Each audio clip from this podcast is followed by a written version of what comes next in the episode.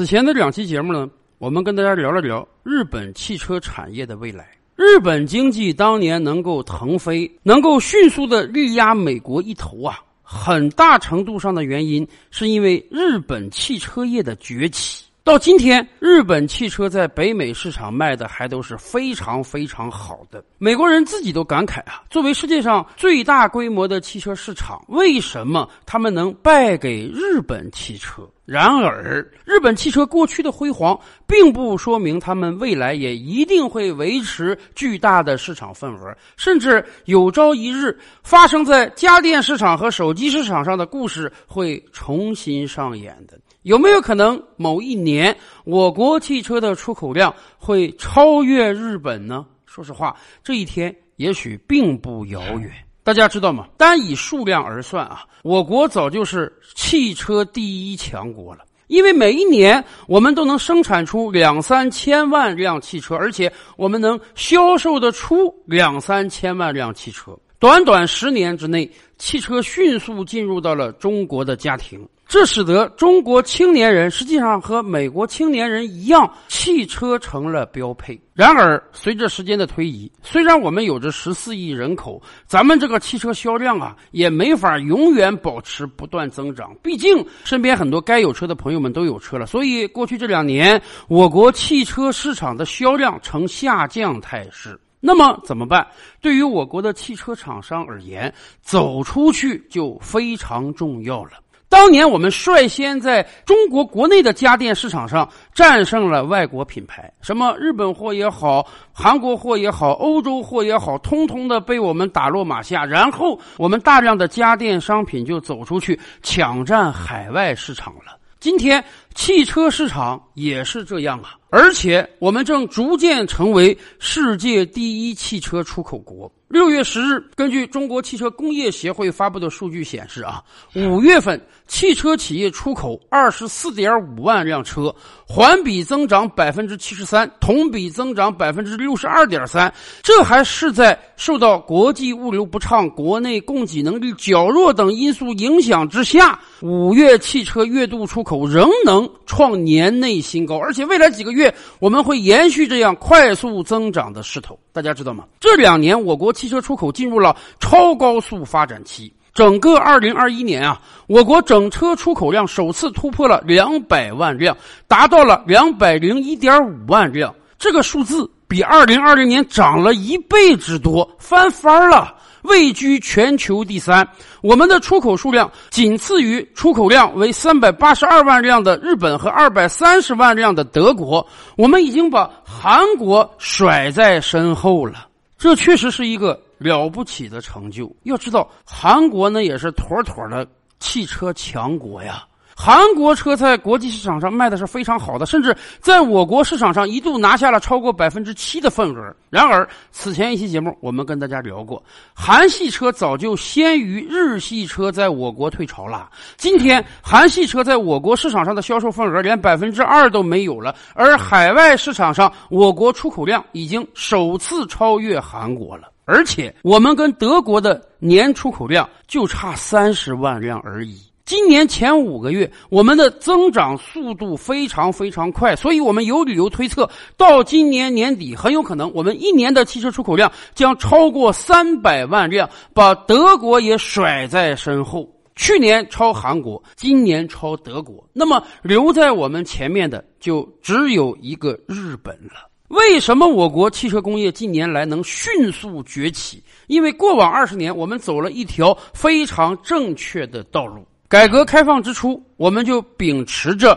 市场换技术的原则。那个时候，我们在汽车领域真是非常非常落后的。国家领导人到日本去参观丰田的整车厂，听人家说十几秒人家就能生产出一辆汽车，而我们当年生产的卡车还是手工作业，一天也制造不了几辆。所以，我们把市场对外资开放，甭管是德国车、美国车，还是日本车、韩国车，只要你愿意，你就可以到中国来设厂。生产出来大量的汽车供应给中国市场。随着中国经济的不断发展，随着老百姓荷包的丰厚，大量的外资厂在我国赚得盆满钵满。与此同时呢，我国汽车领域的竞争也是非常激烈的，有进口车，有合资车，也有自主品牌汽车。最开始，大量的自主品牌汽车虽然卖的够便宜，但是性能比较差，而且开起来没面子。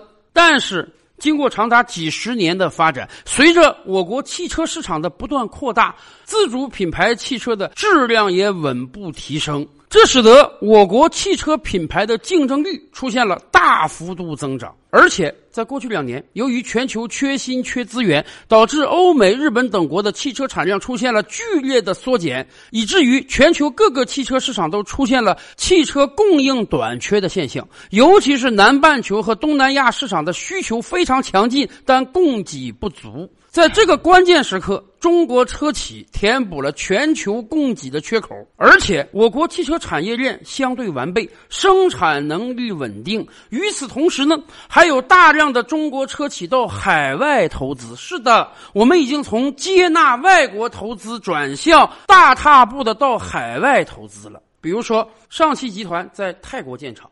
五菱集团在印尼建厂，长城汽车又在俄罗斯建厂，吉利汽车在白俄罗斯建厂，甚至去年蔚来汽车还宣布要在挪威建厂，两年之内就向欧洲交付大量的 ES 六和 ES 八。而今年二月份，小鹏汽车也宣布要拓展欧洲市场，在荷兰和瑞典建立零售渠道。大家以为今天我们大量的汽车只能出口到东南亚、非洲这些相对比较落后、技术不发达的市场吗？是的，我们确实要往那里卖。但与此同时，北美市场、欧洲市场，我们也开始逐步占领了。当然，可能有很多朋友要说，咱们这个出口车数量增多啊，是因为我们把特斯拉引入了。确实，特斯拉在上海建的超级工厂，一方面要供应我国这个庞大的市场，另一方面有很多要出口。但是，特斯拉一年的产能现在也无非是五十多万辆，其中有一多半要供应给我国市场，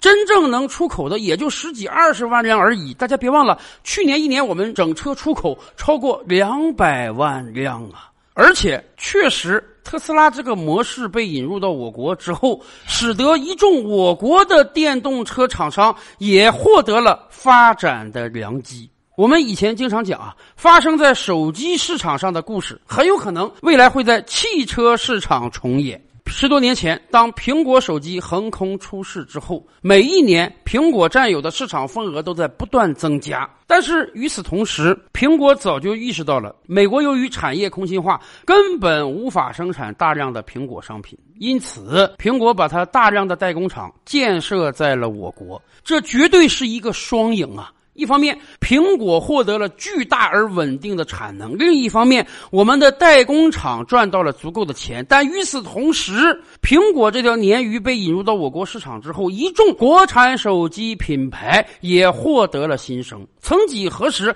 我们的很多国产手机品牌是比较拉垮的，虽然卖的很便宜，但是市场份额非常小。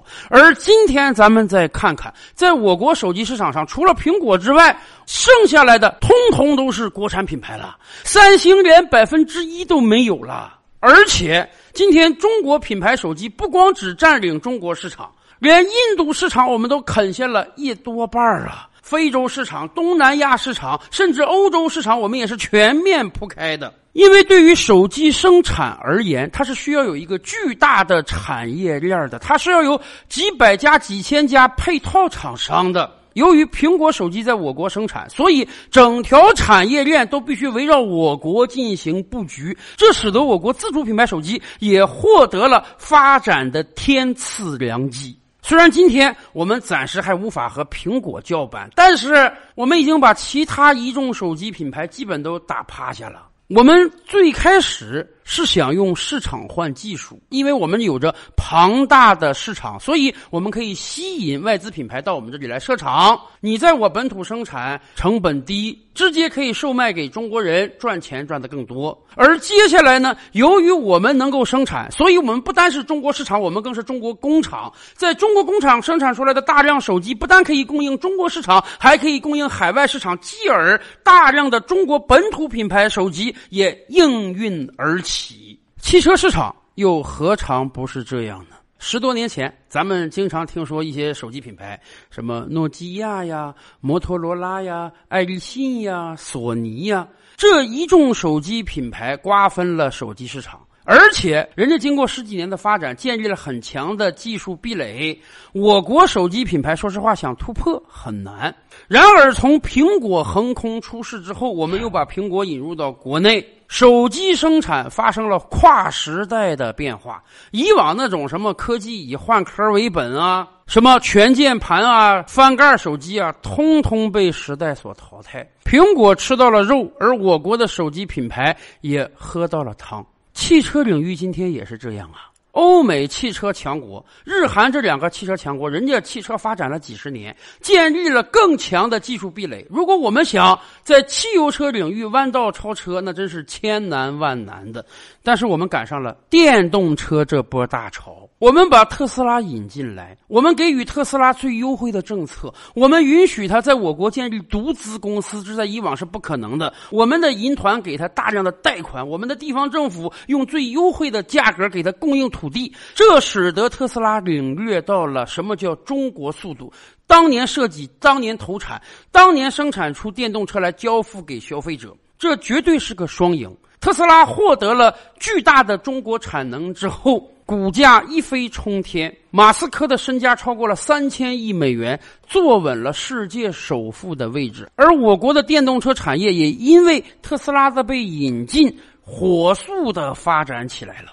今天电动车绝对是世界潮流。欧洲议会前两天刚刚通过决议，到二零三五年，欧洲一辆燃油车都不让卖，哪怕是插电混动的都不可以。北美市场又何尝不是这样？拜登早就说了，希望十年之后，美国市场上电动车能占到一半以上的销售份额。那么，电动车生产制造技术哪家强？当然是我国了。所以，未来我们的汽车产业将面临更广阔的市场。不单国内市场，我们有可能把一众合资品牌都打趴下，甚至非洲市场。东南亚市场、印度市场，以至于未来的北美市场、欧洲市场，我们都有可能分一杯羹。去年汽车出口量超韩国，今年汽车出口量超德国，这恐怕只是一个开始。再有两年时间，我们整车出口量超过日本，都是可以期待的。以往我们就说，过往的二十年，日系商品在我国市场上大退潮，曾经的电器、手机，慢慢我们都看不到了。